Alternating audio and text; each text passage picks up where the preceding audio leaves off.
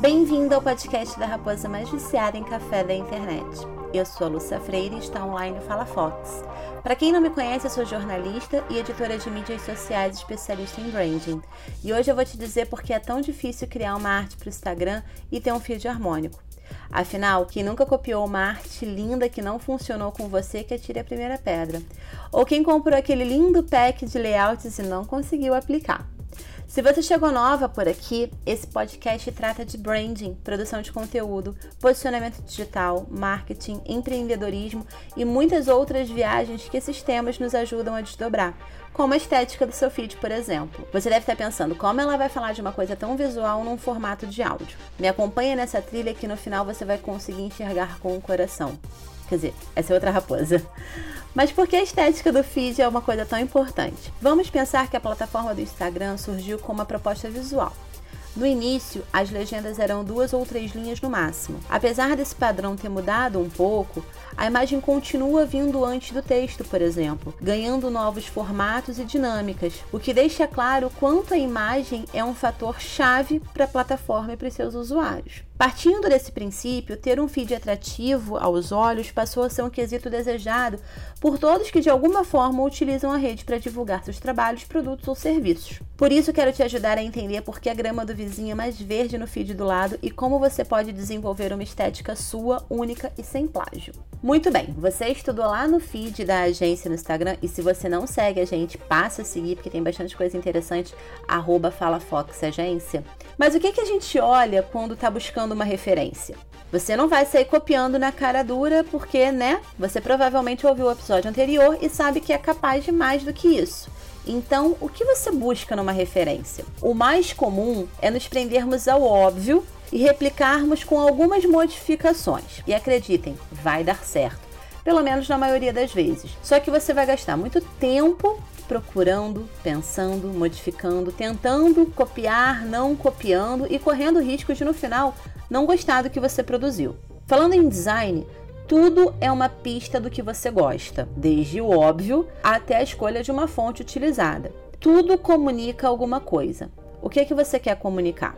Pensando nisso, eu vou te propor uma tarefa. Já vou avisando que ela não é simples e se você quer uma resposta rápida, pode entrar em contato com a agência que a gente faz todo o trabalho duro. Mas se você quer, além de construir sua marca, aprender como se faz, saca só.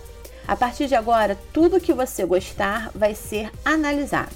Salvou uma coisinha na pastinha da vida? Volta lá e pensa o que te chamou a atenção as cores, a facilidade com a qual você conseguiu ler, o ícone, a ilustração, o que eu estou te propondo é o exercício de observar o porquê de você gostar ou não de determinada coisa.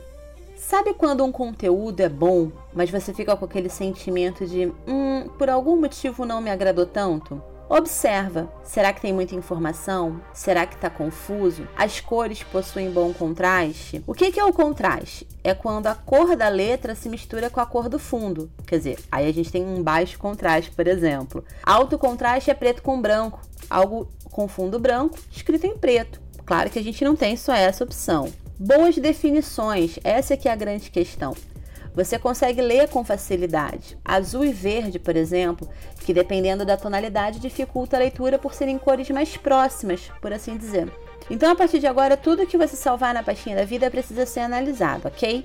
Observa, reflete, pensa. Não vai ser tão natural de primeira. No início, você vai querer acabar logo, vai achar uma coisa só e pronto, acabou. Mas se você insistir, vai começar a encontrar padrões. Por exemplo, eu gosto de cinza. Mas a identidade visual da minha marca tem outra cor. Por quê? Porque o que o cinza me faz sentir não era o que eu queria transmitir com a comunicação da Fala Fox. Mas eu só pude sentir isso quando refleti sobre as sensações que aquela cor me traz e o que eu queria efetivamente transmitir. E como você vai saber identificar essas sensações? Observando.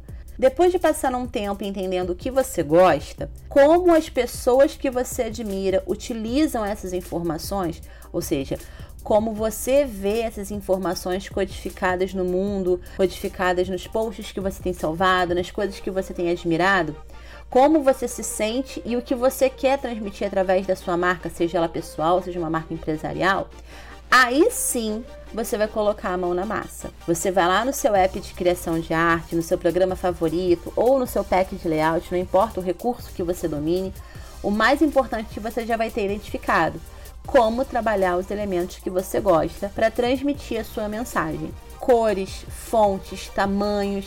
Muitas das vezes a gente erra por querer colocar todas as informações num único espacinho pequenininho. Então, observa aquilo que você acha realmente bonito e aquilo que você se identifica. Caramba, essa cor transmite uma sensação que é a mesma sensação que eu quero transmitir com a minha marca.